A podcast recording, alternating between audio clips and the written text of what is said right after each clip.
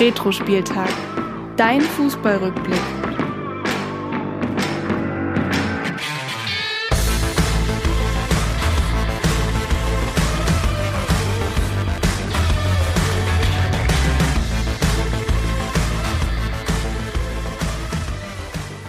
Ja, und damit hallo und herzlich willkommen zu Retro-Spieltag, dein Fußballrückblick. Mein Name ist Willi Nowak und mir gegenüber sitzt heute wieder mein Kumpel Florian. Florian, grüß dich. Willi, ich grüße dich auch. Ähm, wieder eine wunderbare Vorstellung von dir. Heute mal wieder mit einer äh, Spezialfolge. Wir hatten es ja schon einige Male angeteasert. Und zwar soll es heute um den VfB Stuttgart gehen. Ähm, da sind wir, glaube ich, nicht die beiden richtigen Ansprechpartner, Willi, denn wir haben da heute auch einen Gast einen wirklichen VfB-Experten. Ähm, und zwar haben wir eingeladen den Yannick vom Podcast rund um den Brustbre Brustring. Äh, herzlich willkommen, Yannick. Servus und guten Abend aus dem Ländle. Grüß dich, äh, Yannick. Vielleicht äh, als erste Frage, wenn sich jetzt ein paar Hörer vielleicht die Frage stellen, äh, was ist denn eigentlich ein Brustring? Seid ihr ein Fitness-Podcast oder, oder was ist eigentlich das Genaue, worüber ihr da redet? Ja, also der Brustring, das ist eigentlich das Erkennungsmerkmal des VfB Stuttgart eigentlich seit 1924. Da wurde er, glaube ich, das erste Mal auf einem Foto gesichtet. Und das ist einfach ein ganz, ganz elementares, wichtiges Erkennungsmerkmal des VfB, auch auf der ganzen Welt. Ähm, es gibt da auf der VfB-Seite ein schönes Zitat eines Glasgow Rangers-Fans, ähm, der da wirklich im besten, breitesten schottischen Englisch gesagt hat, You are known as the club with the big red stripe around your chest. So, und das ist einfach wichtig. Das ist viel. Bedeutet Identität. Viel. Identität. Identität. ja. ja. Ja, tatsächlich äh, muss ich sagen, also das Wort Brustring hatte ich noch gar nicht mit dem VfB in Verbindung gebracht äh, vor, vor eurem äh, Podcast oder vor dem, vor dem Namen, wo ich es erstmal gelesen habe. Aber natürlich dieses optische äh, äh Element ist ja eigentlich schon seit Jahrzehnten, Jahrhunderten, oder das ist ja gerade gesagt, seit, seit den Zwanzigern oder so, immer vorhanden und äh, finde ich tatsächlich auch ähm, ja sehr, sehr schön. Also ich finde die Trikots vom VfB, sowohl die Heim- als auch die Auswärtstrikots meistens immer cool. Und ähm, finde ich, ist was wirklich was ganz Besonderes. Und seit ein paar Jahren auch wieder durchgehend. Man merkt auf jeden Fall jetzt durch deine Geschichte, ähm, dass du auf jeden Fall Experte bist. Ähm, du kannst ja noch mal kurz sagen, ähm, ja, wie, wo kann man euren Podcast hören? Wer ist denn da noch so mit dabei? Und ja, um was geht's denn da eigentlich? Also um den VfB, klar, aber ja. ja. Genau, also wie es der Name schon sagt, rund um den Brustring, also alles rund um den VfB wird bei uns auch besprochen. Wir sind aktuell fünf Leute im Team. Ähm, das ist zum einen der Lennart, der diesen Podcast 2015 gegründet hat und da auch sehr viel Zeit und Arbeit reinsteckt. Ähm, dann der Erik, der so unser Mann für die Technik ist, der uns immer wieder auch aushilft. Jenny, Tom, und der Max, der ab und zu für unseren Blog schreibt, weil wir haben ja auch noch einen Blog. Und ja, uns kann man eigentlich hören ähm, über die, sage ich mal, üblichen ähm, Plattformen wie Spotify, YouTube, Apple Podcasts. Ähm, wir haben natürlich auch eine Internetseite, wo man auch die Podcasts abrufen kann. Auf Facebook sind wir aktiv, Twitter, Instagram. Also man findet uns eigentlich relativ schnell und auch auf sämtlichen Plattformen, wie ich es gerade schon erwähnt hatte. Also die richtige Adresse für alle VfB-Fans und ihr habt ja auch sogar öfter mal namhafte Unterstützung, also sind ja sogar zum Teil Ex-Spieler und sowas dabei. Sehr, sehr cool auf jeden Fall und sehr, sehr zeitgemäß. Also definitiv für jeden VfB-Fan oder der es noch werden will, äh, eine gute Adresse, um äh, reinzuhören. Und ähm, ja, Flori, damit können wir mal so langsam in unsere Richtung heute starten. Wir wollen gucken auf die letzten 20 Jahre VfB Stuttgart, ähm, was ist seit 2000 oder 2001 äh, passiert beim Verein und äh, da gab es ja bei euch einige Highlights und Lowlights, Janik, auf die wir uns heute schon frei freuen können. Also das ist, glaube ich, jeden Fall. eine Achterbahnfahrt der Gefühle, die wir heute nochmal durchgehen werden. Und äh, Flori, als erstes ähm, fast schon traditionell, nach dem HSV-Podcast, soll auch dieser Podcast wieder anfangen mit einer Schnellfragerunde. Und vielleicht willst du ja mal die erste Frage an unseren VfB-Fan Janik stellen. Genau, ähm, sehr gerne. Und zwar die erste Frage, Janik. Von welchem Ex-VfB-Spieler würdest du deinem Sohn oder deinem zukünftigen Sohn das erste Fußballtrikot schenken? Sami Kedira. Das ist ähm, witzigerweise, glaube ich, das Trikot, was hinter dir hängt. Das ist ein Kedira-Trikot, war das so? Ähm, nee, das ist tatsächlich ein, ein nicht beflocktes Trikot, so. aber eine Spielerversion vom Meistertrikot 2007, dem legendären roten. Ja, ja, ja dem legendären Roten. Aber äh, Sami Khedira ähm, kann ich komplett nachvollziehen. Ähm, ist wirklich, ja, also so eine Legende, auch wenn er vielleicht gar nicht so lange bei Stuttgart gespielt hat, wie man manchmal vielleicht so retro retrospektiv denkt. Aber was macht die für dich so besonders? Ja, zunächst einmal die Karriere, die er hingelegt hat. Ähm, er ist ja 2010 dann zu Real Madrid gewechselt und war dort fester Bestandteil über Jahre hinweg hat alles gewonnen, bis auf die Europameisterschaft, was man eigentlich so als Fußballspieler in Europa gewinnen kann, ist äh, deutscher Meister geworden mit dem VfB Stuttgart. Das war sein erster Titel, spanischer Meister, Pokalsieger, das, Triple auch geholt mit Real, ähm, bei Juve das Double geholt, Weltmeister natürlich, ganz klar. Also wirklich einfach äh, ein Junge, oder Junge darf man ja schon gar nicht mehr sagen, ein, ein, ein Spieler, der der wirklich eine, eine Karriere ähm, hingelegt hat, wo man heute noch mit den Ohren schlackern kann, wie man so schön sagt. Und dazu kommt noch, dass er ein sehr, sehr angenehmer Mensch ist, dass er einfach ähm, auf und neben dem Platz immer fair war, immer einen gewissen Stil auch hatte und einfach auch als guter Botschafter ein bisschen fungiert hat für das Schwabenländle. Da kommt er aus Fellbach. Äh, direkt, Fellbach ist direkt neben dem Stadion eigentlich eine äh, kleine Stadt ähm, und hat so ein bisschen auch diese schwäbischen Tugenden, Fleiß, ähm, Bodenständigkeit verkörpert, obwohl er dann wirklich so eine Weltkarriere hingelegt hat. Also nichts mit Bling Bling oder sowas. Also da war wirklich immer ähm, ja die Arbeit im Vordergrund. Und deswegen würde ich meinem Kind, meinem Enkel auf jeden Fall versuchen, ein Trikot zu besorgen und ihm auch von Sami Kedira erzählen. Das ist schön. Das klingt sehr, sehr äh, romantisch, also fast schon zu schön, um wahr zu sein. Aber ich gebe dir da völlig recht. Also für mich vielleicht sogar Kadira. Ich glaube, er könnte auf einem Niveau sein oder auf einem, auf einem Standing in Deutschland sein, vielleicht auch sogar mit Bastian Schweinsteiger. Aber ich glaube, vielleicht auch aufgrund seines zeitigen Wechsels, was natürlich für seine Karriere und vielleicht seine Erfahrung und für sein internationales Standing förderlich war, ist er, glaube ich, dann trotzdem so ein bisschen in Deutschland in Vergessenheit geraten. 2014 war er ja auch nicht der absolute, äh, ich sag mal, Leistungsträger, wie es eben ein Schweinsteiger war. Und dadurch mhm. ging das für ihn dann vielleicht tatsächlich ein bisschen zu schnell auf deutscher Ebene, auf, aus der deutschen Sicht bergab. Ich fand auch, wo er jetzt bei Hertha war zuletzt, ähm, ja, ich sag mal, wurde er so ein bisschen unterbewertet. Da hat man ja sich so abgefeiert auf Kevin Prince Boateng zum Beispiel, jetzt auch der wieder hingekommen ist. Aber so Kedira war so ein bisschen unterm Radar. Kann ich gar nicht nachvollziehen. Aber ähm, ich fand ihn auch immer einen sehr, sehr tollen Spieler und hätte mir sogar irgendwie auch gewünscht, dass er vielleicht nochmal zum VfB dann auf seiner letzten ähm, Strecke zurückkehrt, wie Gomez das auch gemacht hat, aber irgendwie sollte es ja dann nicht sein. Sollte nicht sein, ja. Hätten, hätten sich viele VfBler gewünscht, aber vielleicht hat es auch in der damaligen Dekade, oder so lange ist es ja noch gar nicht her, ähm, letztes Jahr einfach auch nicht gepasst, was das Sportliche angeht. Und auch mit dieser neuen Philosophie, die der VfB ja. jetzt fährt, hätte man sich vielleicht auch ein bisschen unglaubwürdig gemacht, wenn man dann Sami Khedira nochmal zurückgeholt ja. hätte. Aber wer weiß, Punkt. vielleicht sehen ihn wir ja auch eines Tages wieder. Er hat ja nie einen Hehl draus gemacht und das vielleicht auch noch als Punkt. Er hat immer vom VfB erzählt. Ich kann mich erinnern, ich habe mal ein Interview in Spanien von ihm gesehen, wo er über den VfB erzählt hat und was ihm dieser Verein bedeutet und das hat auch, das hat, nimmt man ihm einfach ab und ich glaube, wer weiß, er macht ja jetzt auch seinen Trainerschein. Ähm, vielleicht sehen wir ihn mal in einigen Jahren ja, einer vakanten Position. so, Flori, dann können wir ja zur Frage zwei kommen. Genau, Trainerschein ist eigentlich schon ein gutes Stichwort, denn jetzt soll es auch um einen VfB-Trainer gehen. Ja, welchem VfB-Trainer würdest du denn, Janik, gern ein Denkmal bauen?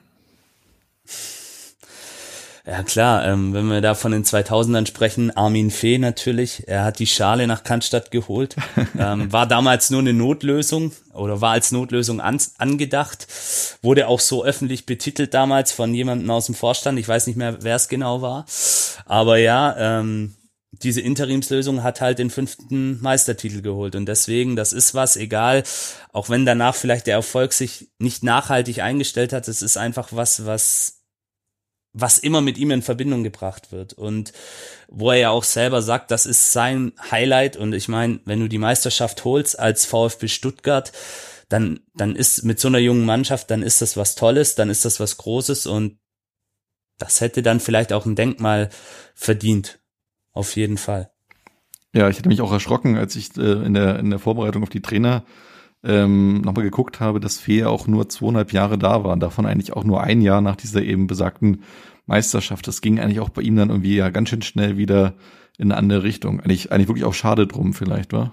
ja, er kam dann ja 2014 nochmal zurück, aber das war ja auch nicht von Erfolg gekrönt, das Comeback, ähm, wie es so oft ist mit solchen Geschichten. Und ja, das war schade. Wie du sagst, zwei Jahre war er dann noch Trainer, aber es hat dann auch einfach nicht mehr gepasst, beziehungsweise, ja, er hat dann vielleicht auch in diesen Wirren, die dann auch beim mhm. VfB waren, ähm, einfach nicht geschafft, da nochmal ähm, ja, nachhaltig was aufzubauen. Da will ich ihm gar nicht so sehr die Hauptschuld geben. Da waren auch noch andere Protagonisten am Werk zu der Zeit und ja, schade. Aber wie gesagt, was bleibt 2007? Ähm, die Hörer können es jetzt nicht sehen und dieses Trikot. Ähm, jedes Mal, wenn ich in mein Zimmer komme und es mir anschaue, dann kommt er mir automatisch auch in den Sinn. Ja, das glaube ich dir gern. Also, also, denkst du wirklich jeden Tag an Armin Fee, kann man das so festhalten? Tatsächlich, ja. Also, zumindest wenn ich auf das Trikot gucke, auf jeden Fall. Quasi die kleine gute Nachtfee. Ja, so quasi, die kleine gute Nachtfee, richtig. Das ist sehr gut. So, dann kommen wir zu Frage drei. Genau, bevor wir jetzt zu so viel über Armin Fee schwärmen und es irgendwie noch komisch wird, ähm, zur dritten Frage. Ähm, welche VfB-Legende ist dir denn nicht bekannt genug? Also wer sollte dann äh, noch viel bekannter werden in Deutschland oder vielleicht in der Welt? aus den 2000ern. Ähm, also kann jetzt auch, muss ja nicht unbedingt ein Spieler sein, kann auch irgendwie jemand sein, der im Hintergrund aktiv war, wo du sagst, ja, irgendwie der Busfahrer, der ist äh, also immer so schnell ans muss Ziel ich gefahren. dann sagen, ähm, das ist dann ganz klar unser Moischi, der, der Zeugwart, ähm, ein Ur-VfBler, ein Urgestein, die gute Fee im Hintergrund. Ähm, Zeugwarte haben ja auch immer so was Magisches in vielen Vereinen und er ist das Mädchen für alles. Er hat immer ein tolles Verhältnis zu den Spielern und viele Spieler, auch wenn sie den VfB verlassen, sagen, wir werden den Moischi ähm, vermissen, weil er einfach so ein herzlicher, guter Mensch ist und ähm, Kevin Großkreuz beispielsweise, der ja auch mal bei uns gespielt hat, ähm, ja. pflegt bis heute eine sehr enge Freundschaft zu ihm, hat ihn auch auf seine Hochzeit eingeladen Ach, und daran merkt man das. Das ist sicherlich jemand, ähm, der oft im Hintergrund agiert und den man als Nicht-VfBler auch gar nicht so wahrnimmt, weil er halt Teil von einem Stuff ist, aber ein sehr elementarer Teil. Und deswegen solchen Leuten ähm, sollte man auch mal für alle Vereine gesprochen mehr Aufmerksamkeit zutun, weil die wirklich, das sind die, die im Hintergrund alles auf die Beine stellen. Und dann vielleicht auch noch unsere unser Physiotherapeut Gerhard Wörn, ehemaliger äh, Fußballspieler beim VfB in den 80ern, auch ein toller Typ, äh, Ur-VfBler und ja, einfach so auch ein, ein Abbild der schwäbischen Tugenden, Fleiß, Bodenständigkeit und ja, das sind so die Leute, die da auch seit 20, 30 Jahren im Verein sind und jeden Tag ihr Bestes geben, dass es läuft und die auch schon viel mitgemacht haben ich weiß auch gar nicht, ob sowas noch in Zukunft irgendwie möglich sein wird. Ich finde, in der heutigen Gesellschaft oder auch gerade im Fußball, wo ja alles irgendwie auch vom Leistungsdruck jetzt geprägt ist, ich weiß gar nicht, ob da noch irgendwann so viel Platz sein wird für eben solche Helden äh, wie der Zeugwand oder sowas, weil ich glaube, heute ist ja auch alles dann irgendwie optimiert und wird ersetzt und eingespart. Ich finde, Zeugwand wird es immer geben, aber ähm, trotzdem bin ich echt gespannt, wie so eine Leute oder ja. ob es solche Leute noch in Zukunft in den nächsten 10, 15, 20 Jahren äh, eben geben wird. Ja, aber die muss es geben, meiner Meinung nach. Gerade auch in solchen Vereinen wie dem VfB. Ähm, bei, bei Schalke war es jahrelang, äh, ich glaube, Charlie Neumann hieß er, der legendäre Teambetreuer. Ähm, beim HSV äh, Hermann, ähm, der, ja. nachdem ja auch, äh, jetzt fällt mir leider der Nachname nicht ein, der legendäre Masseur, der ja auch Kultstatus erlangt hat. Und das, genau. das ist ja auch das, was solche Traditionsvereine ausmacht. Aber Richtig. ich gebe dir da schon recht, die Entwicklung geht da vielleicht auch einen anderen Weg, aber ich finde es trotzdem wichtig, dass man ja. solche Leute einfach beibehält. Also wenn mal eure Hörer, die jetzt nichts mit dem VfB Zeit haben, informiert euch mal über Michael Meusch und auch Gerhard Wörn. Coole Typen. Das werden wir auf jeden Fall nachholen. Ich beide kannte die beiden auch noch nicht, aber mhm. Ich auch auf jeden nicht, Fall ja. sehr, sehr spannend und ähm, ja, wir werden jetzt quasi für den Ruhm sorgen, da bin ich mir ganz, ja, ganz, ganz, super, ganz sicher. Wunderbar, haben sie sich verdient, die zwei. so, Flori, dann. Genau, dann machen wir weiter. Ähm, welchen Moment in der VfB-Geschichte der letzten 20 Jahre möchtest du gerne ändern? Da fällt mir spontan ähm, ein Abend im Mai 2019 ein in der alten Försterei. Oh ja. Das oh ja. würde ich, das würde ich gern rückgängig machen, weil das war wirklich so ein Erlebnis, ich glaube, mein schlimmstes Erlebnis, was ich mit dem VfB hatte, war damals auch live vor Ort im Stadion, im Gästeblock in der alten Försterei. Und nach dem Spiel war es bei mir wirklich so, ich wollte vier, fünf, sechs Wochen nichts mehr mit Fußball zu tun haben, nichts wissen. Und wer mich kennt, der weiß, ich bin ein Mensch, der sich jeden Tag eigentlich mit Fußball beschäftigt, auch außerhalb, über die Grenzen des VfB hinaus. Ähm, ich gucke mir an, wie, wie steht's in der dritten Liga, wie, wie sieht der Meisterschaftskampf in Italien aus und wirklich nach diesem Spiel war bei mir Sabbat. Da war ich wirklich, da habe ich mich fast schon komplett aus der normalen Gesellschaft, aus dem normalen Alltag zurückgezogen, weil du natürlich auch von jedem angesprochen worden bist und weil es eben ein sehr, sehr unnötiger Abstieg war also würdest Augen. du würdest du quasi Zeit zurückdrehen und Nicolas Gonzalez quasi. Nico, ich wollte es gerade sagen, ich würde Nicolas Gonzalez zurückholen aus dem Abseits und Dennis Aogo dann vielleicht auch noch eine Statue bauen, weil er den Freistoß so schön reingemacht hat und, und, ihn in Dubai besuchen, wo er ja jetzt lebt. genau. Ja, nee, äh, kann ich mir vorstellen, also gerade im Stadion sowas zu erleben, äh, muss echt hart sein noch äh, in der Relegation und äh, ja. Was man dem VfB aber zugute halten muss, dann ähm, sind in den letzten Jahren, da kommen wir ja später auch nochmal dazu, ähm, zweimal abgestiegen, aber sind doch immer wieder aufgestiegen. Also jetzt, wenn wir mit dem HSV das vergleichen, es ist auch gar nicht so einfach wieder aufzusteigen. Das ist auch eine gute Leistung vom VfB. Und ähm, ich meine, ich bin, ich bin Freiburg-Fan, ich kenne auch Abstiege und ich kenne auch Aufstiege und äh, das Gefühl vom Aufstieg, das ist auch sehr schön. Also ich weiß nicht, ich habe noch nie eine Meisterschaft äh, erlebt, aber ich kann mir echt vorstellen, dass ein Aufstieg sogar noch was, noch was Schöneres ist. Also ich weiß nicht, wie du das siehst. Ähm, es ist beides auf einer Stufe für mich. Also die Meisterschaft 2007, klar, da war ich auch noch jünger, da war ich vielleicht auch noch emotionaler. Ähm, da habe ich vielleicht auch noch anders über den Fußball gedacht. Da war der Fußball vielleicht auch noch ein bisschen anders. Er hat sich ja jetzt schon auch verändert in diesen 20 Jahren, in diesen 2000ern. Ähm, aber ja, also klar, der letzte Aufstieg 2020 aufgrund Corona war da nicht viel mit feiern was ein bisschen schade war. Gerade wo auch Gomez dann sein letztes Heimspiel hatte vor leeren Rängen ähm, und dann auch noch ein Tor macht, was ihm ja die Jungs dann auch so ein bisschen aufgelegt haben. Ähm, das hätte sicherlich mehr verdient gehabt, aber 2017 beim ersten Aufstieg, äh, das war eine Riesenparty. Also das war schon, ist schon vergleichbar auch mit 2007, zehn Jahre zuvor. War toll, ähm, Platz gestürmt nach ähm, Abpfiff ähm, gegen Würzburg war ja das letzte Spiel und es sind auch tolle Erinnerungen, ganz klar. Ja. Ist eigentlich ein gutes Stichwort für die letzte Frage. Am Grunde hast du es vielleicht auch schon beantwortet, aber welcher war denn insgesamt so dein schönster Moment, den du selbst im Stadion äh, erlebt hast? Also im Stadion tatsächlich dann muss ich sagen der Aufstieg 2017, weil bei der ja. Meisterschaft 2007 war ich leider nicht im Stadion, obwohl ich in der Saison angefangen habe regelmäßig ins Stadion ja. zu gehen, aber ausgerechnet fürs letzte Spiel dann kein, keine Karte mehr gekauft ja. habe.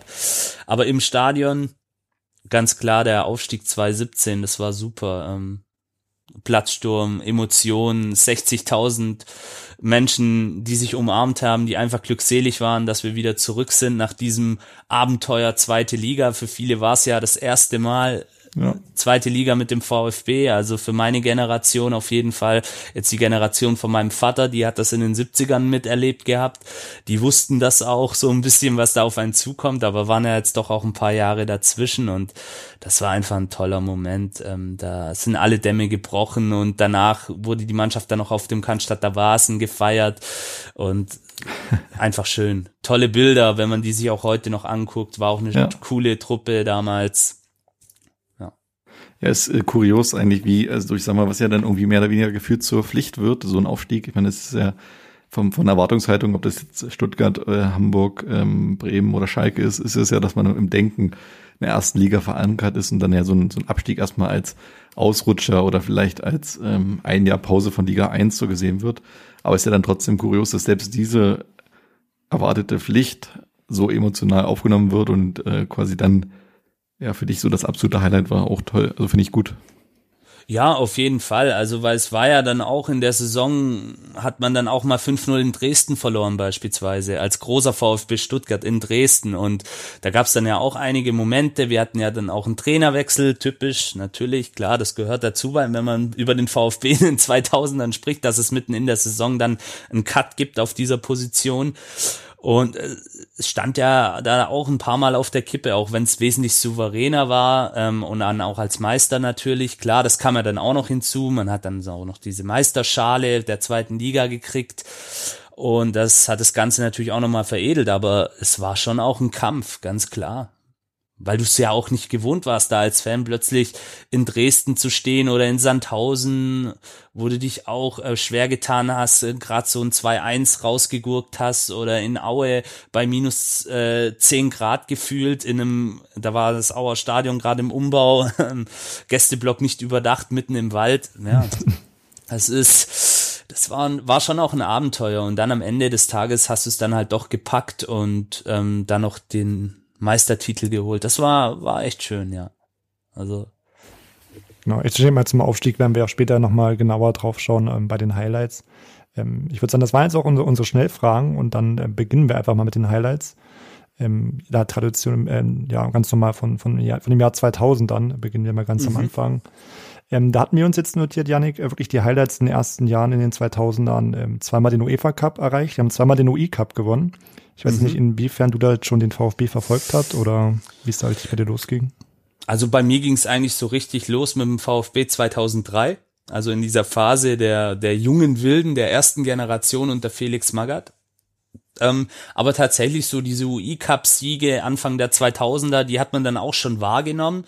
Ähm, es war aber halt wie soll ich sagen, es war, das hat man so hingenommen. Man hatte damals auch noch ein anderes Selbstverständnis, glaube ich, als VfB-Fan. Also da war das eigentlich nichts Besonderes. Da war das eigentlich so die, die das Mindeste, dass der VfB halt europäisch vertreten ist. Ja, ja, das ist muss man muss man so sagen. Und es war ja auch damals, wenn man dann die Zeit davor anguckt in den 90er Jahren, da war der VfB eigentlich immer regelmäßig zu Gast in diesen Wettbewerben und und hat da auch einen tollen Fußball gespielt und es, ja, es wurde vorausgesetzt.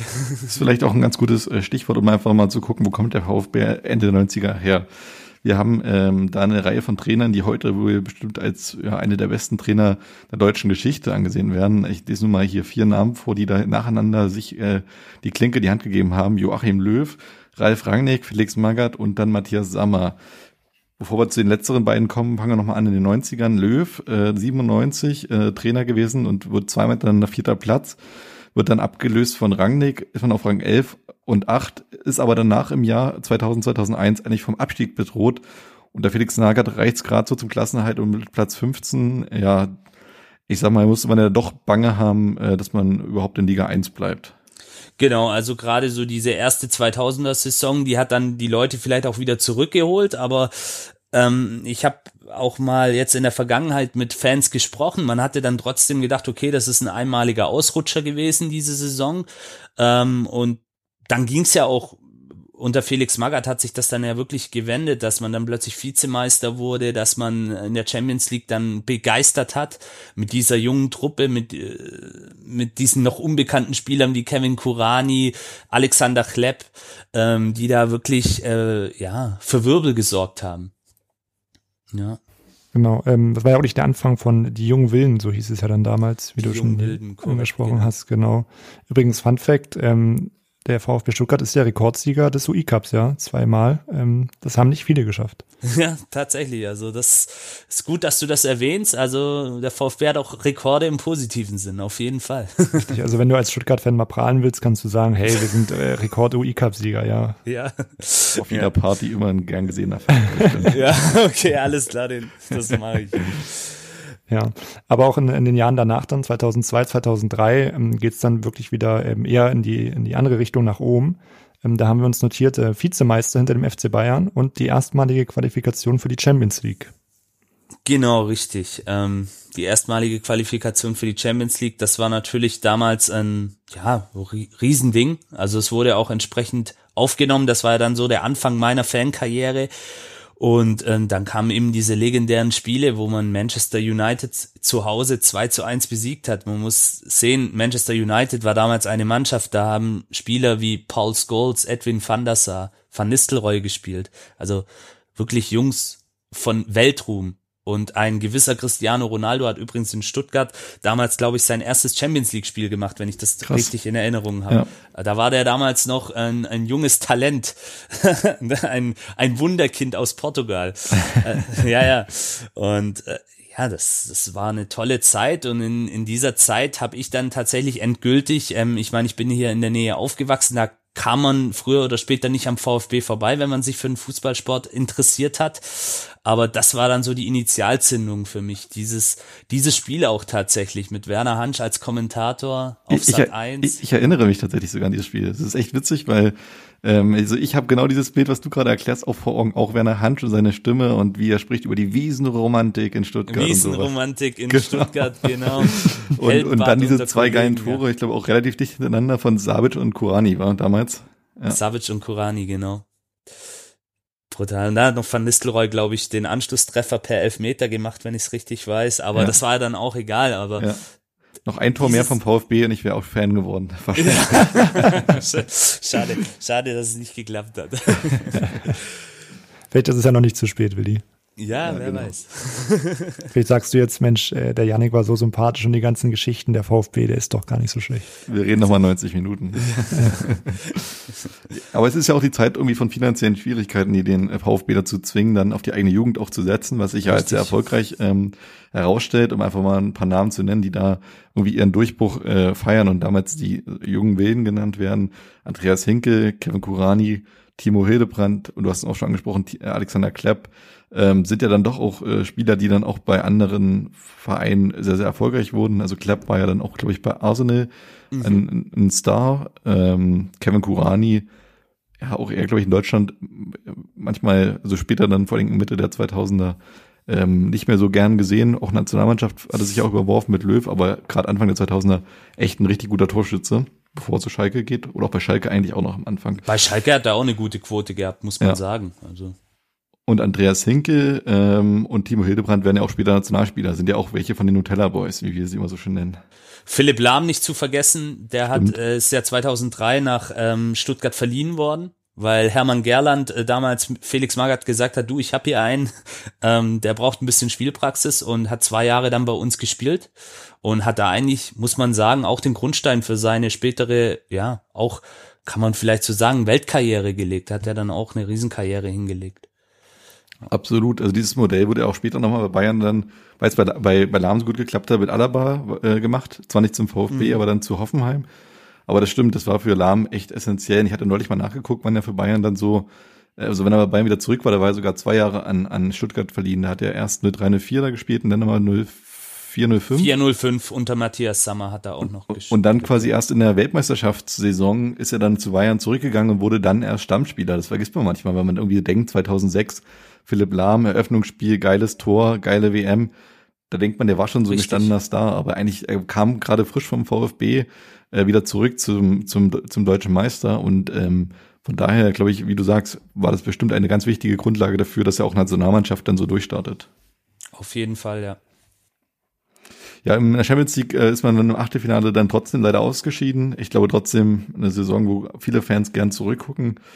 Und äh, ja, dann geht so ein paar Jahre los beim VfB, wo man dann, ähm, ja, ich sag mal, dann vielleicht auch mal mit ein bisschen Pech oben äh, mithalten kann, aber dann trotzdem, äh, ja, es nicht nach ganz, ganz oben reicht. Im darauffolgenden Jahr unter Sommer wird man nur Rang 5. Darüber hatten Florian und ich auch in der aktuellen, in aktuellen Folgen ausführlicher darüber gesprochen, über die Saison 2004, 2005. Im darauffolgenden Jahr dann sogar nur Platz 9 unter Armin Fee, die erste Saison. Und dann springen wir gleich mal zum Saison 2006, 2007 die ja unvergessen ist, Stichwort Meisterschaft. Ja, also wie du schon sagst, ähm, da haben sie wirklich ähm, ihr Meisterstück gemacht, wie man so schön sagt, mit dieser zweiten Generation der jungen Wilden. Auch wieder Serdar Taski, Sami Kedira, Mario Gomez, drei Jungs aus dem eigenen Stall, die dann wirklich auch äh, sich in dieser Saison super entwickelt haben. Und ja, man, die Jungs, wenn man die heute so hört, darüber sprechen, dann, dann sagen sie eigentlich alle das Gleiche oder sind sich in einem Punkt einig. Wir waren wirklich alles Kumpels, wir haben uns super verstanden und Armin Fee hat da wirklich eine eingeschworene Truppe zusammengeschweißt und der Saisonstart war ja alles andere als gut. Ähm, das war, das zweite Heimspiel war mein erstes Spiel im Stadion, 1 zu 3 verloren gegen Borussia Dortmund. Davor auch schon, glaube ich, 1 zu 4 das erste Heimspiel gegen Nürnberg verloren.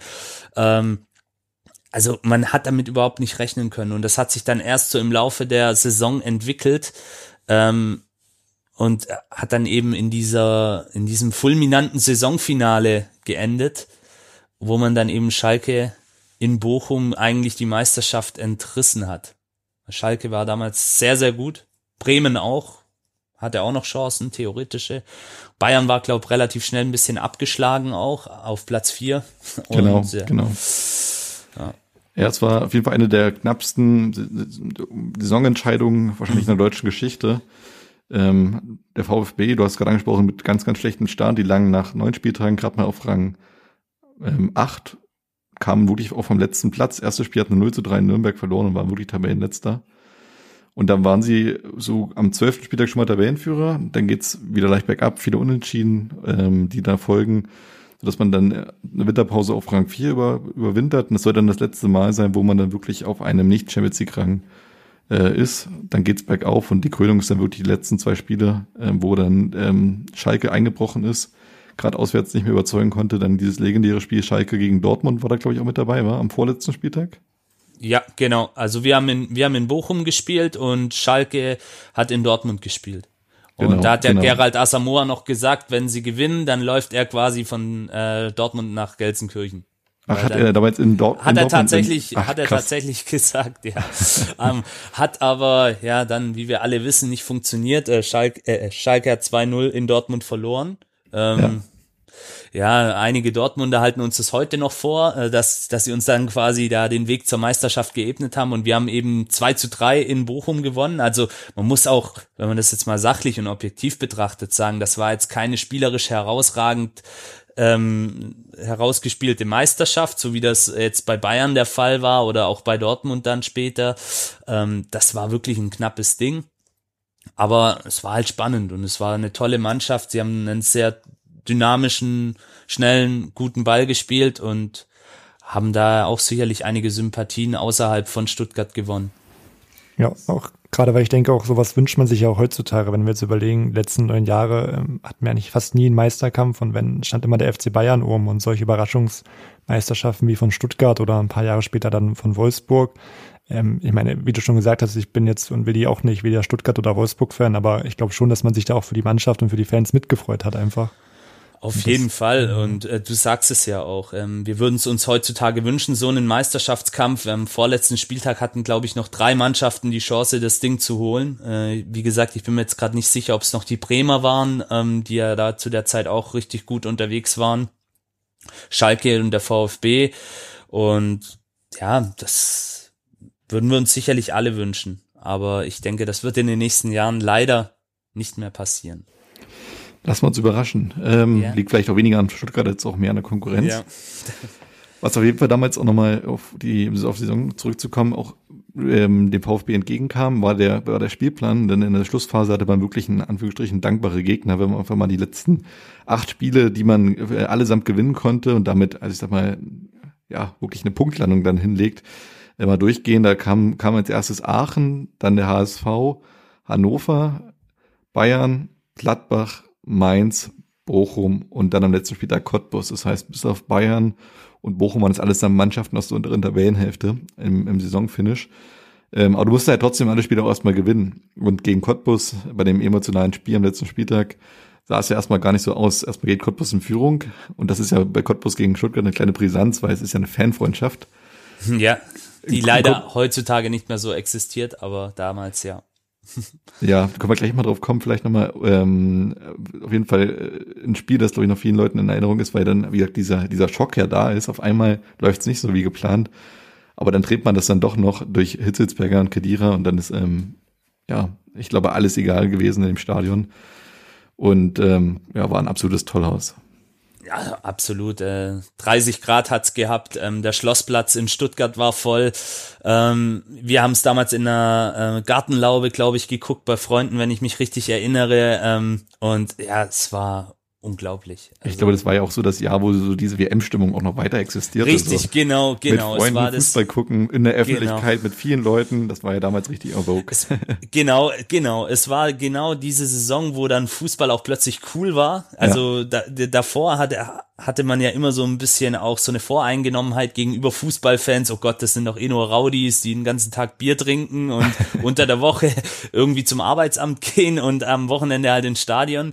Aber da war das dann, wie du sagst, ähm, ja, en vogue und, und einfach ähm, auch der Trend und natürlich diese Euphorie des Sommermärchens. Stuttgart war ja auch ähm, WM-Standort das, das war toll. Also wirklich, ähm, da kriege ich auch, wenn ich jetzt als Fan drüber äh, referiere heute Abend, da kriege ich echt noch so ein bisschen eine Gänsehaut, wenn ich dran denke. Und wenn ich dann hier mein Trikot angucke, dann habe ich diese ganzen Szenen auch wieder vor, vor meinem geistigen Auge. Also wirklich toll. Und ähm, ja, wie gesagt, es war das, das Meisterstück und sicherlich das absolute Highlight ähm, in den 2000ern für viele Fans.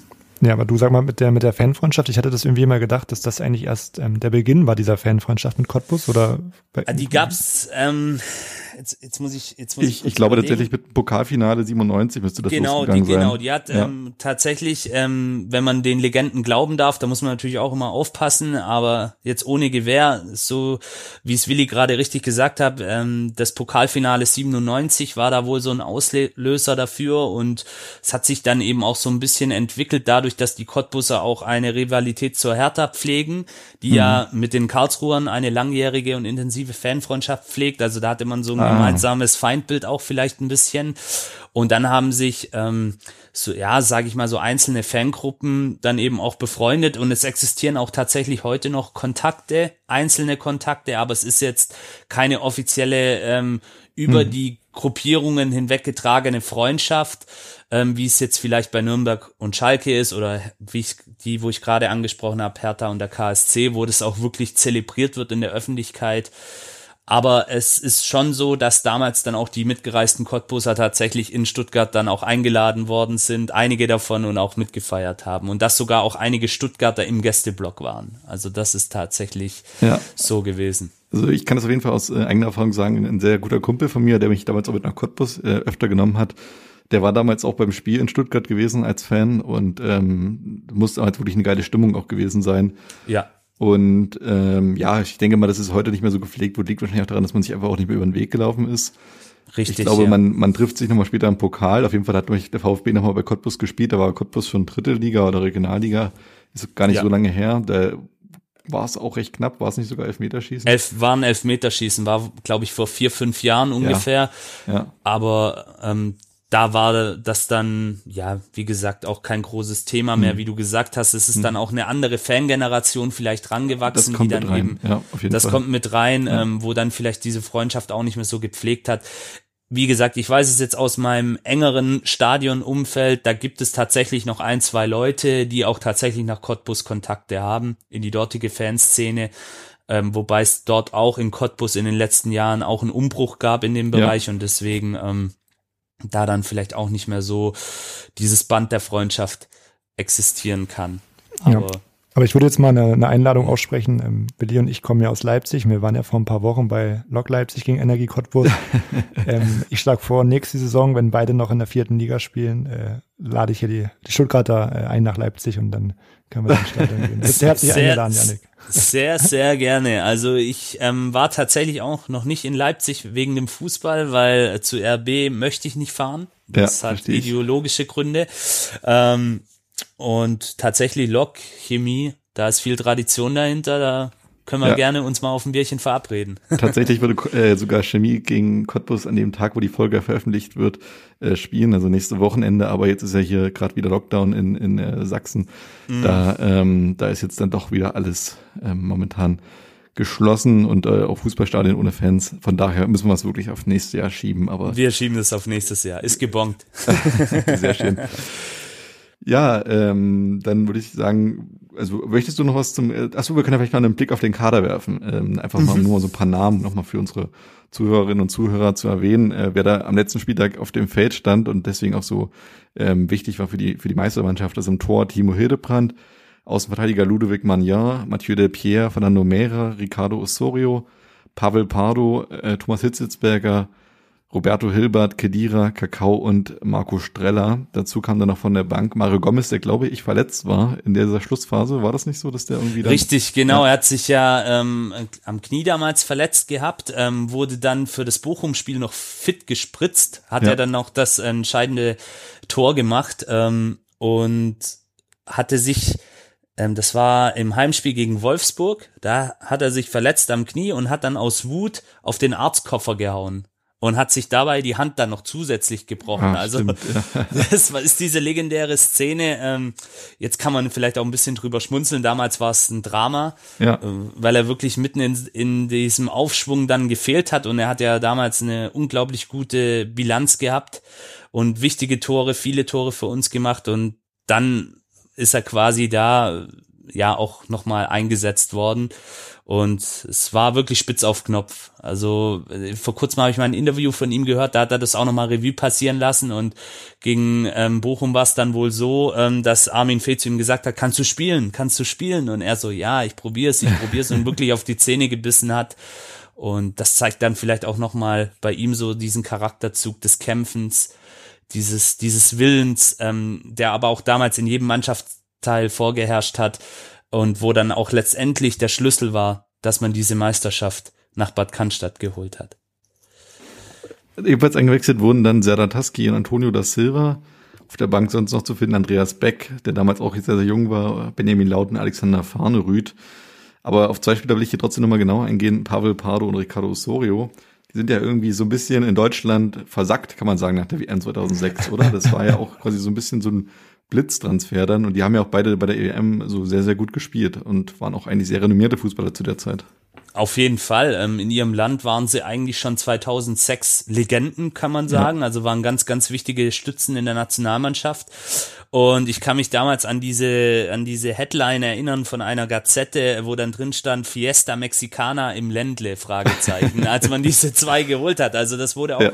von einigen sehr, sehr kritisch beäugt. Das waren ja die ersten Mexikaner und Mexiko war ja jetzt nicht als, sage ich mal, Fußballhochburg bekannt, aber es ist tatsächlich eine. Also Ja. wenn du mal nach Mexiko gehst oder mit Mexikanern sprichst, das ist der Sport dort und wird Ja. da auch entsprechend südamerikanisch emotional und leidenschaftlich gefeiert.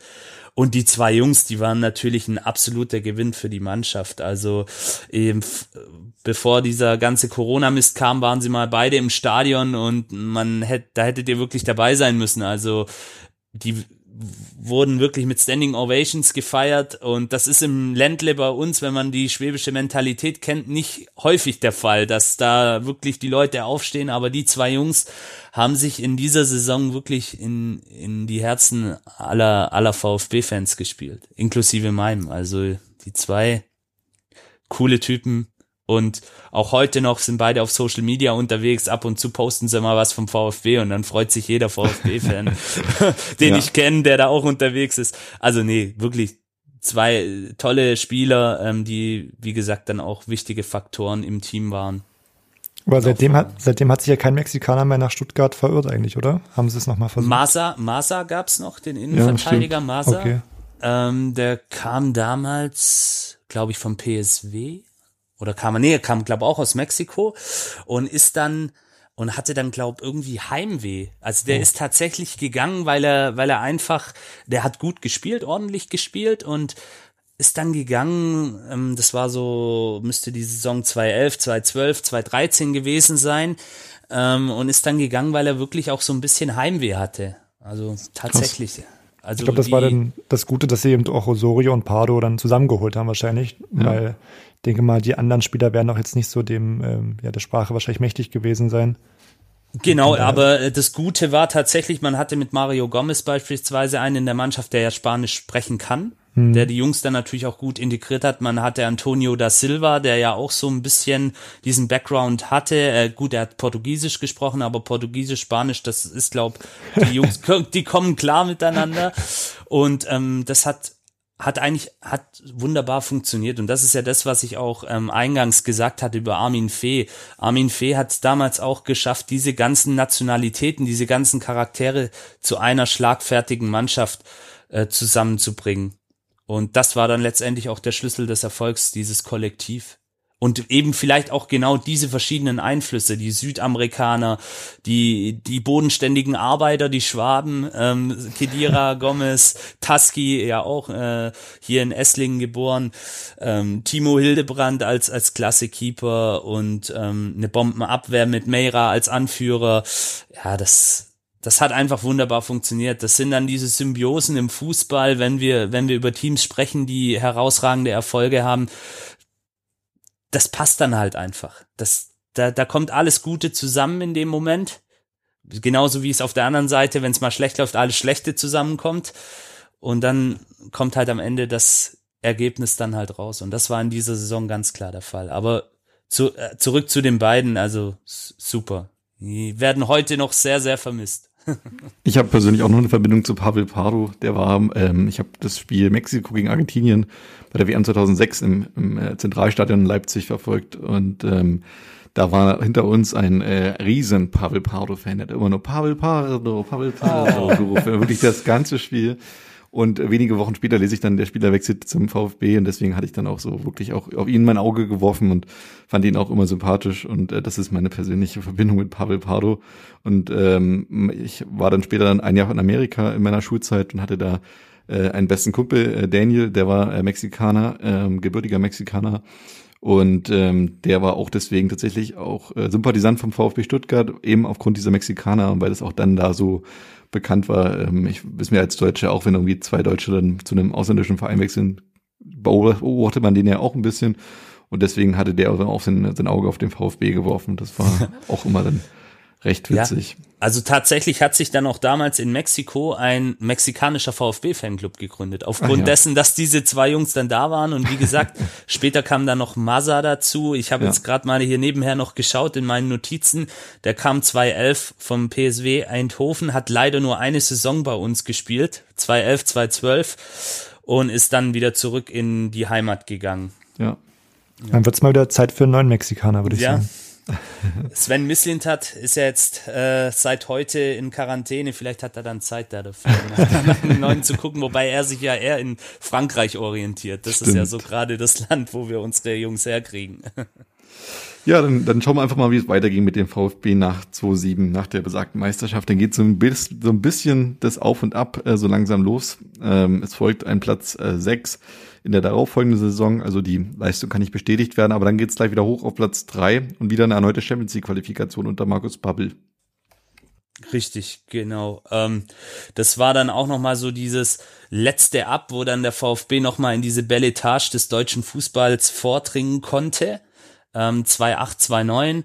Ähm, nach der Saison war es ja dann auch so, dass der Aderlass relativ groß war. Ich glaube, das war auch dann die Saison, wenn ich mich richtig erinnere, wo dann Gomez zu den Bayern gegangen ist. Ähm, damals Rekordtransfer 35 Millionen. Wenn wir das heute im Jahr 2021 sagen, ein Spieler wie ein Mario Gomez in der damaligen Form 35 ja. Millionen. Ich glaube, da, da würde heute jeder zuschlagen. Ja. Aber da, damals war es tatsächlich der Rekordtransfer und äh, ja, das war eigentlich noch dann noch mal so dieses letzte Aufbäumen in dieser nationalen Belletage des deutschen Fußballs. Also da hat man dann wirklich auch noch mal kurzzeitig Meisterträume gehabt und ähm, war dann vielleicht auch in einigen Teilen der Fanszene enttäuscht darüber, dass es nur in Anführungsstrichen der Platz drei wurde, weil man hatte, glaube ich, in dieser besagten Saison auch noch die theoretische Chance, deutscher Meister zu werden, bis kurz vor Ende. Deswegen war auch wieder eine sehr enge Saison mit dem VfL Wolfsburg dann ja als Überraschungsmeister und vielleicht viele sagen jetzt rückblickend, äh, habe ich auch schon gehört, die letzte spannende Saison im mhm. deutschen mhm. Fußball. Ja, also das ist auf jeden Fall die, die spannendste Saison wahrscheinlich überhaupt gewesen. Da, glaube ich, ist nicht nur der VfB sauer, dass sie es nicht geschafft haben oder ärgert mhm. sich über sich selbst. Ich glaube auch, wenn man dann nach Berlin guckt, Hertha hat da lange oben im Wort mitgeredet, am Ende hat es nicht gereicht. Ähm, auch der HSV war lange spielbestimmt. Ähm, und am Ende war Wolfsburg auf einmal da und hat eben diese gute Schlussphase, die der VfB zwei Jahre vorher hatte, hatte dann der, der VfL aus Wolfsburg dann genau in dieser Saison und hat dann auf einmal alle äh, kurz vor knapp überholt und ja, das war aber sicherlich ärgerlich, ähm, aber es hat nicht sollen sein und ähm, dann geht's eigentlich rasant ja nach unten. Richtig, genau. Also dann beginnen so die die düsteren Jahre des VfB, ähm, 2009, 2010, 2011, 2012, alles, oder 2010, 2011, 2011, 2012, alles so, ja, ich sag mal, eher durchwachsene Saisons, wo man zwar ab und an noch ein paar Highlights hatte. Man hat ja dann zwischenzeitlich auch noch mal Euroleague gespielt, ähm, war dann auch noch mal ähm, nach 2007, das darf man ja auch nicht vergessen, nochmal geschwind einen Sprung zurück. 2007 war man ja auch noch im Pokalfinale. Man hatte die Chance aufs Double gegen Nürnberg hat man dann nicht geschafft. Ähm, 2013 ja dann auch nochmal Pokalfinale gegen die Bayern in dieser legendären Triple-Saison der Münchner. ähm, haben wir auch knapp verloren. Ja, das waren so die letzten Highlights eigentlich, ja. Kann man ja, also sagen. auch mit dem DFB-Pokalfinale, da ähm, haben wir uns auch ein bisschen schwer getan, so in der, in der Einteilung. Also wir haben jetzt zum Beispiel das Finale gegen Bayern, haben wir als äh, Highlight quasi mhm. hinterlegt, weil ja in der Saison lief es da nicht so gut und an sich, glaube ich, gab es da schon eine ziemliche Euphorie dann auch in Stuttgart, äh, dass man dann doch wieder vielleicht äh, erfolgreich wird. Und das gegen äh, Nürnberg hast du recht, 2007, das haben wir gar nicht angesprochen. Das haben wir tatsächlich eher als Lowlight, weil ich denke immer so, wenn man Meister wird und man steht im Pokalfinale, dann will man noch irgendwie das Double, um die Saison dann wirklich zu krönen. Man war ja dann auch gegen Nürnberg dann wirklich Favorit. Ähm, da können wir dann bei den Lowlights nochmal genauer drauf eingehen. Machen wir, machen wir, auf genau. jeden Fall. Ähm, was ich dich noch äh, fragen möchte, Yannick, ähm, jetzt vielleicht eher nicht so zum sportlichen Teil, das habe ich noch notiert als Highlight und zwar ähm, 2011, 2012 wurde die Mercedes-Benz Arena in ein reines Fußballstadion umgebaut. Ähm, wie wurde das damals so aufgefasst in Stuttgart? Also ähm, zunächst einmal ähm, wurde es sehr kritisch beäugt, weil es natürlich viel Geld gekostet hat von einigen. Ähm, aber am Ende des Tages muss man natürlich sagen, es war die beste Entscheidung, weil einfach diese Tartanbahn nicht mehr zeitgemäß war. Ähm, viele haben sich dann auch Gedanken gemacht, ah, jetzt gibt's keine Leichtathletik mehr in Stuttgart. Ähm, die ist dann teilweise umgezogen in die Schleierhalle. Aber es war eigentlich schon ein, ein wichtiger Weg hin, ja, noch, noch, ja, Professionalisierung ist jetzt vielleicht weit hergeholt, aber einfach nochmal, um das Ganze zu intensivieren, um diese Stimmung die ja auch einen guten Ruf hat, äh, weit über die Grenzen von Stuttgart hinaus nochmal besser zu machen. Also äh, wenn wir jetzt hier noch einen Ultra zu Gast hätten, der könnte euch da bestimmt dann auch nochmal ähm, erzählen, wie das vielleicht mal früher war. Da müsste man dann einen aus der älteren Generation dazu holen und wie es dann eben sich supporttechnisch verbessert hat. Und natürlich, ähm, man sieht ja auch heutzutage, wenn Stadien gebaut werden, ich glaube, ähm, Berlin, das Olympiastadion dürfte das einzige Stadion noch sein im deutschen Profifußball, wo so eine Laufbahn hat. Ähm, fällt mir jetzt spontan kein Nürnberg, weiteres. glaube ich noch, oder? N Nürnberg, Nürnberg in der zweiten Liga, genau. Aber sonst ähm, diese ganzen neuen Arenen sind alles reine Fußballstadien. Deswegen war es auch infrastrukturtechnisch ähm, ökonomisch gesehen sicherlich die beste Entscheidung, auch wenn es viel Geld gekostet hat und im Nachhinein ja, sich auch herausgestellt hat, mehr wie man eigentlich am Anfang kalkuliert hatte. Ja, so ist es ja irgendwie meistens dann, wenn man irgendwelche äh, neuen Stadien baut oder ähnliches. Aber Richtig. Äh, ich finde es auch, ähm, wenn, wenn wir in Berlin im Stadion sind mit der Laufbahn, ähm, klar, es gehört zum Olympiastadion, aber ich würde auch lieber näher dran sitzen. Also ich glaube, ich würde das auch eher als Fan unterstützen, dass man wirklich sagt, okay, es wird ein reines Fußballstadion. Auf jeden Fall. Also du, ja. du merkst auch, du bist näher dran an den Jungs, ähm, wenn du in der Kurve stehst. Du, du hast einfach noch eine, ja, klingt jetzt vielleicht ein bisschen äh, zu kitschig, aber doch eine engere Bindung zu den Spielern auch ein Stück weit, weil du die Spieler auch besser sehen kannst. Die Spieler können ja auch dich sehen ähm, und, und die Emotionen können einfach in so einem reinen Fußballstadion auch besser übertragen werden, meiner Meinung nach. Ja, deswegen, deswegen gibt es ja auch in Berlin das ähm, Problem mit der Stimmung, die dann da oft kritisiert wird. Ich glaube auch, dass ein reines Fußballstadion wahrscheinlich auch in Stuttgart dann wirklich hilfreich war, um die Stimmung da nochmal ähm, ja, besser zu machen.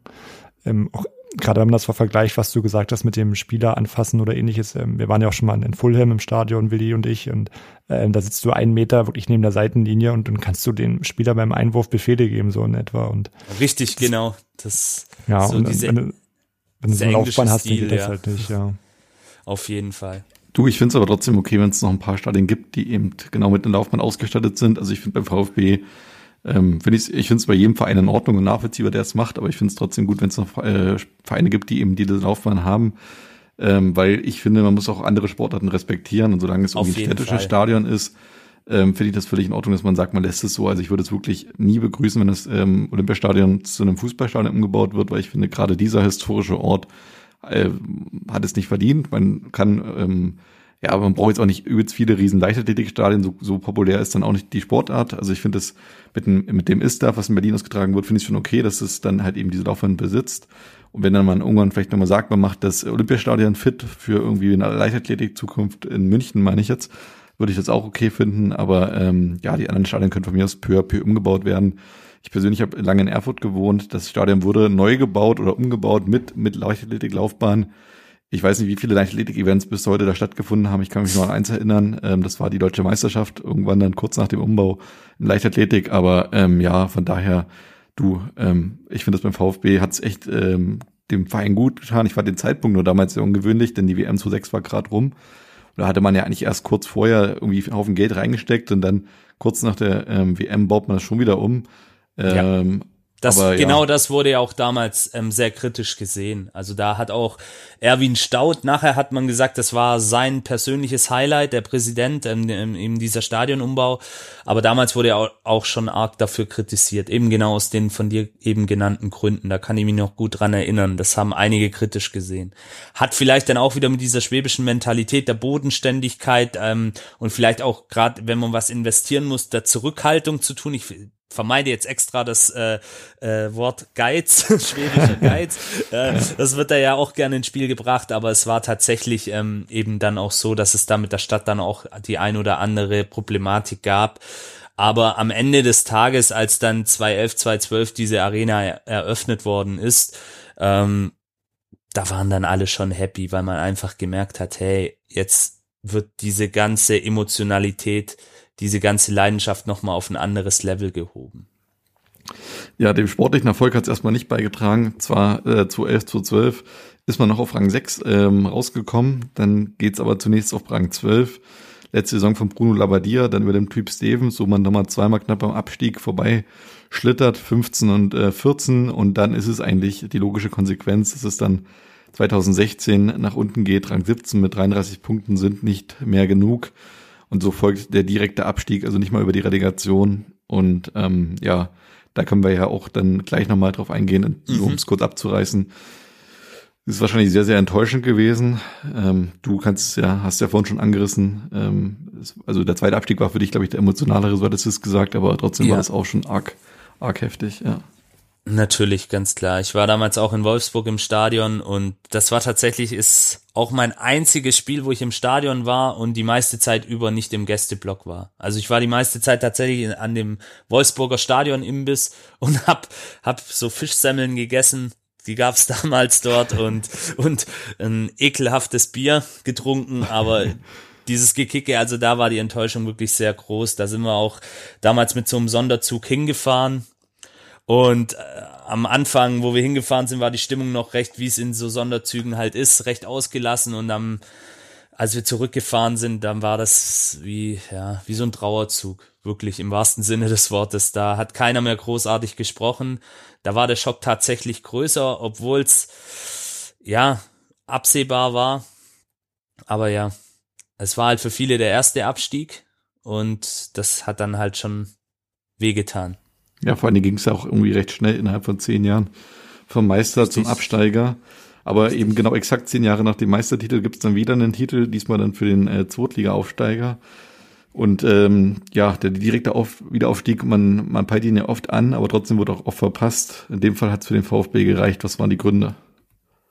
Was waren die Gründe? Ähm, man hat es auf jeden Fall geschafft, schnellstmöglich ähm, die Weiche wieder richtig zu stellen, indem man Hannes Wolf als Trainer installiert hat. Äh, man hatte ja zunächst für drei Spiele Jos Luhukai.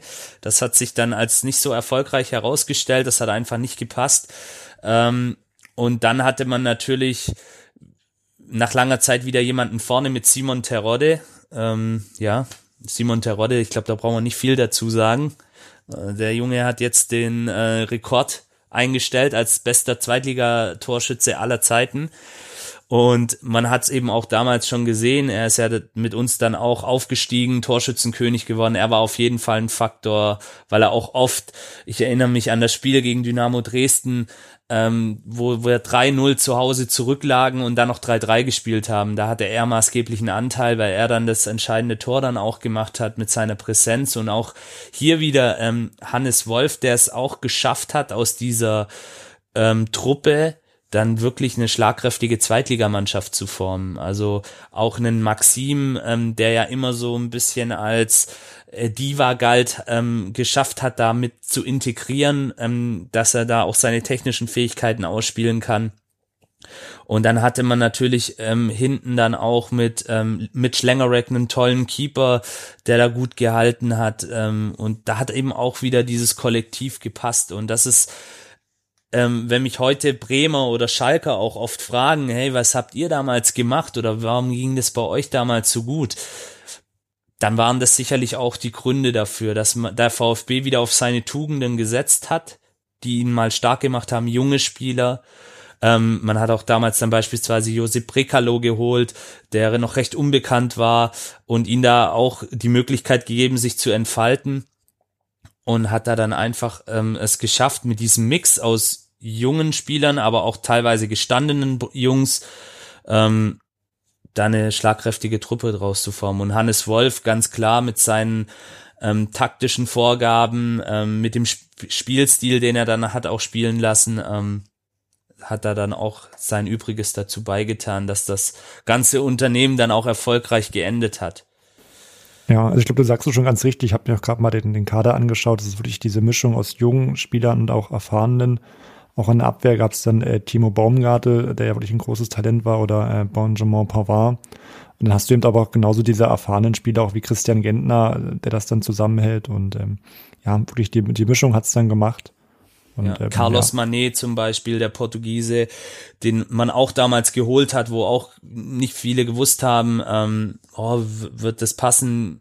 Da hat auch Schindelmeister damals als Sportvorstand gute Arbeit geleistet und hat da wirklich auch wieder auf diese ja, Grundphilosophie des VfB zurückgegriffen, nämlich junge, talentierte Spieler auch aus dem Ausland zu holen, ähm, für wenig Ablöse. Also Benjamin Pavard beispielsweise spielt jetzt bei Bayern, ist Weltmeister geworden, mhm. gestandener französischer Na Nationalspieler. Ich glaube, der hat damals zwei Millionen gekostet, als wir den von Lille geholt haben. Und ja. Und äh, was mir tatsächlich aufgefallen ist, jetzt wo wir den Kader gerade gesprochen haben, hat ihm auch aufgerufen, dass nicht ein einziger Spieler mehr aus dieser Mannschaft vorhanden ist heute in dem VfB-Kader. Also alle sind sie weg. Das fand ich dann gerade eben ganz schön, wow, heftig. Also es ist ja noch nicht so lange Tatsächlich, her. ja. Also mit Christian Jahre. Gentner ist der letzte wahrscheinlich gegangen und ja. aber für diesen Zeitpunkt, für diese Dekade in der zweiten Liga war das einfach die richtige Mannschaft. Ja. Und das hat dann temporär einfach gepasst. Dann ähm, ist man ja wieder in der ersten Liga angekommen, insgesamt für zwei Jahre. Auf einen starken siebten Platz folgt danach wieder der angesprochene sechzehnte mit einer miserablen Tordifferenz von 32 zu 70 rettet man sich dann mit 28 Punkten irgendwie auf den 16. Äh, Platz. Aber dann geht's gegen Union und äh, das hatten wir auch schon angerissen. Das geht am Ende dann nicht mehr so gut aus. Ähm, ja. Lass uns da gleich nochmal drauf kommen. Und dann sind wir auch jetzt in der Gegenwart angekommen. Äh, zweiter Platz äh, quasi dann in der zweiten Liga im, im äh, Saison 2019-20 und jetzt dann im letzten Jahr ein für mich sehr, sehr starker und überraschender, aber verdienter neunter Platz in Liga 1 mit kleinem Auge Richtung europäischen Fußball und jetzt dann aktuell wieder eher schwierige Zeiten gerade. Das äh, berühmte zweite Jahr ähm, mit Rang 16. Ähm, auf diese Saisons können wir auch nochmal später eingehen. Ja, Flori, dann lass uns doch vielleicht mal auf die Lowlights gucken, hätte ich jetzt gesagt. Es sei denn, ähm, Janik, du hast noch irgendwie was, was du anfügen möchtest. Nee, ist eigentlich alles Wichtige gesagt worden.